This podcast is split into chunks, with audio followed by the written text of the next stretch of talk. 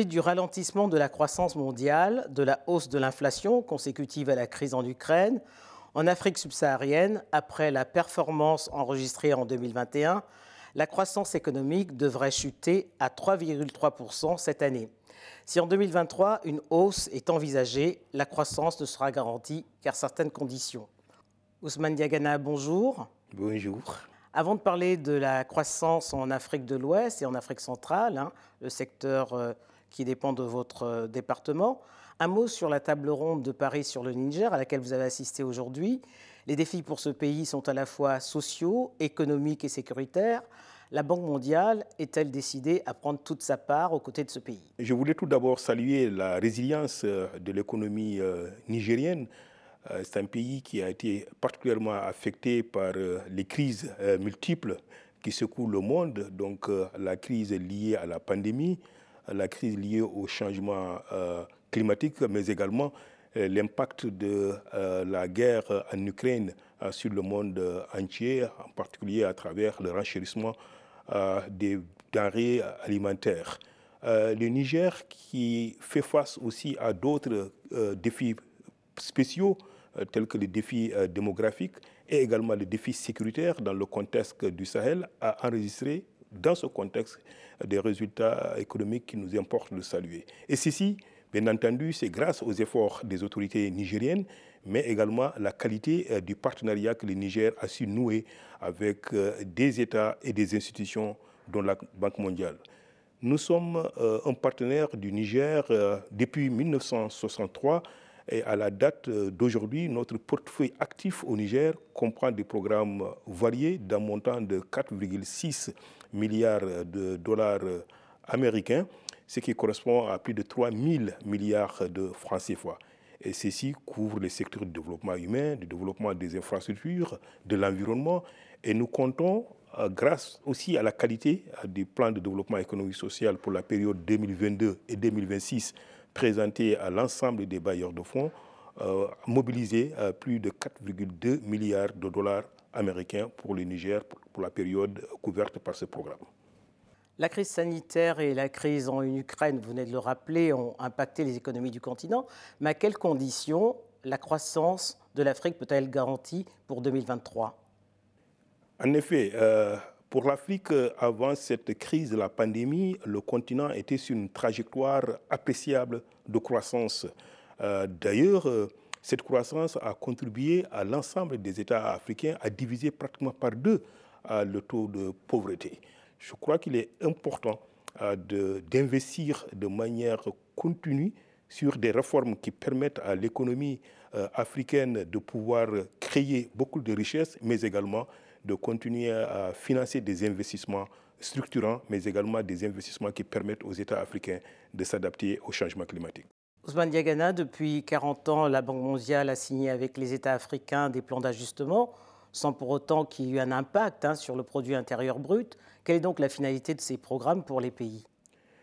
Alors, euh, euh, je dirais plutôt des programmes euh, qui soutiennent les États à mieux utiliser leurs finances publiques à mieux orienter leurs dépenses publiques en faveur des secteurs qui permettent à la fois à, l'économie d'être beaucoup plus forte, mais également aux populations d'avoir accès à des services sociaux de base.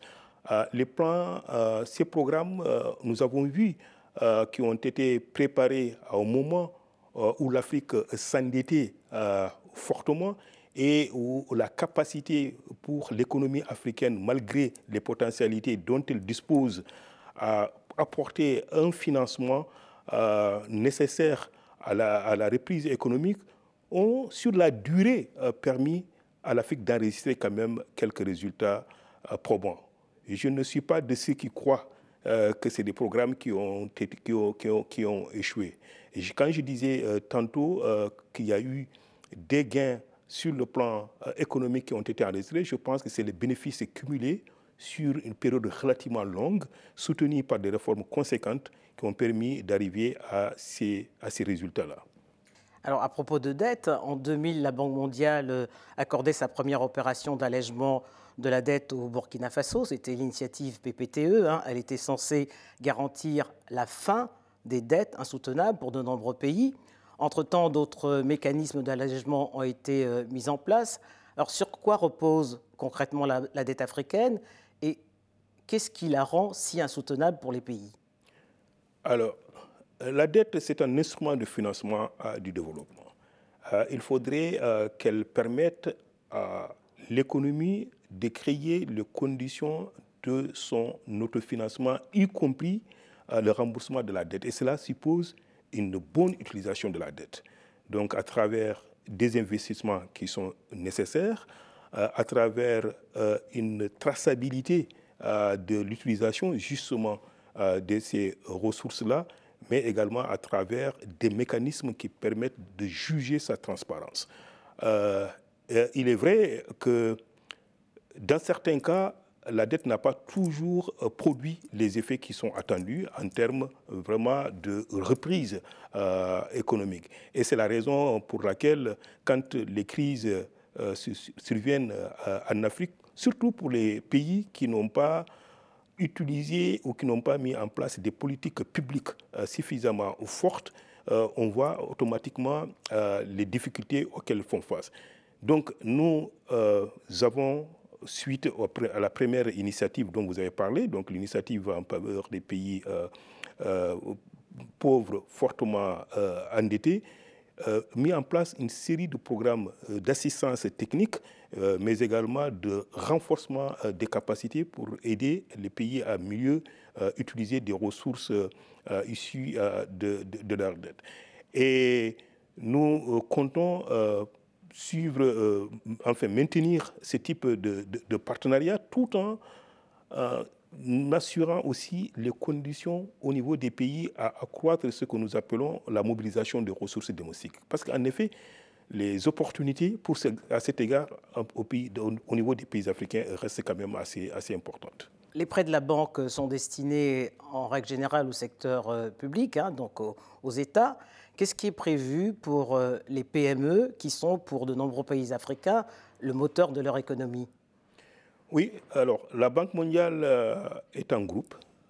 nous avons bien sûr ce qui est appelé la Banque mondiale elle-même, qui a deux institutions, la Banque internationale pour la reconstitution et le développement, qui prête avec deux taux relativement bas pour les pays dits à revenus intermédiaires.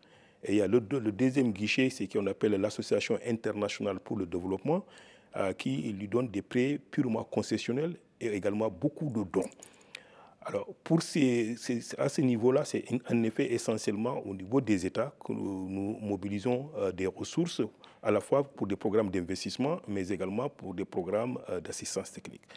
À côté de ces deux, nous avons la euh, AFC, donc la Société financière internationale, qui apporte à la fois un rôle de conseil, mais également des prêts en faveur euh, du secteur privé, euh, y compris des oui, petites mais, et mais la SFI prête euh, en règle générale aux grandes entreprises privées qui peuvent trouver des financements par elles-mêmes auprès des banques. Elle a beaucoup évolué. Euh, la, la, AFC a préparé sa stratégie 3.0 il y a quelques années, où on a beaucoup de mécanismes qui permettent de mobiliser des ressources aussi pour des petites et moyennes entreprises. Mais même au niveau euh, de la Banque mondiale elle-même, euh, nous avons des mécanismes de financement en faveur des petites et moyennes entreprises euh, que nous euh, utilisons avec une approche qui permet pour nous de ne pas être en compétition avec les secteurs bancaires locaux, mais plutôt de renforcer les moyens de ces secteurs bancaires locaux en mettant à leur disposition, par exemple, des lignes de crédit qui peuvent leur permettre, elles, ces institutions financières locales, de prêter l'argent aux petites et moyennes entreprises. Sur le continent, la corruption est un fléau. Hein. Récemment, les Panama Papers ont épinglé plusieurs dirigeants africains. Qu'a pensé la Banque mondiale de, de cette enquête? Et ces dirigeants africains ont-ils encore la confiance de la banque? Si il est démontré que les ressources mises à la disposition par la Banque mondiale en faveur de quelque État que ce soit ne sont pas utilisées sur les principes de transparence et de compétition, euh, alors nous avons des mécanismes de sanctions que nous n'hésitons pas à utiliser et que nous utilisons de, certainement de façon régulière euh, dans, beaucoup de, dans beaucoup de pays. Que vous pouvez citer?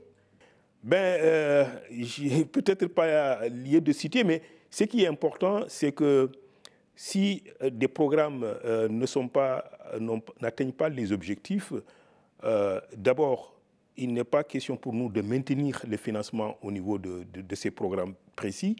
Et si ça devient quelque chose constaté à l'échelle générale d'un pays, il nous arrive à, arrêter carrément nos, financements. Vous savez, au niveau de la Banque mondiale, il y a tout un département euh, dirigé par euh, un vice-président euh, que nous appelons le, département d'intégrité, dont le rôle est véritablement de faire en sorte que les contrôles a posteriori dans l'ensemble de nos financements soient une règle et que les rapports qu'ils produisent fassent l'objet de revues et de prises de décision rapides par l'institution.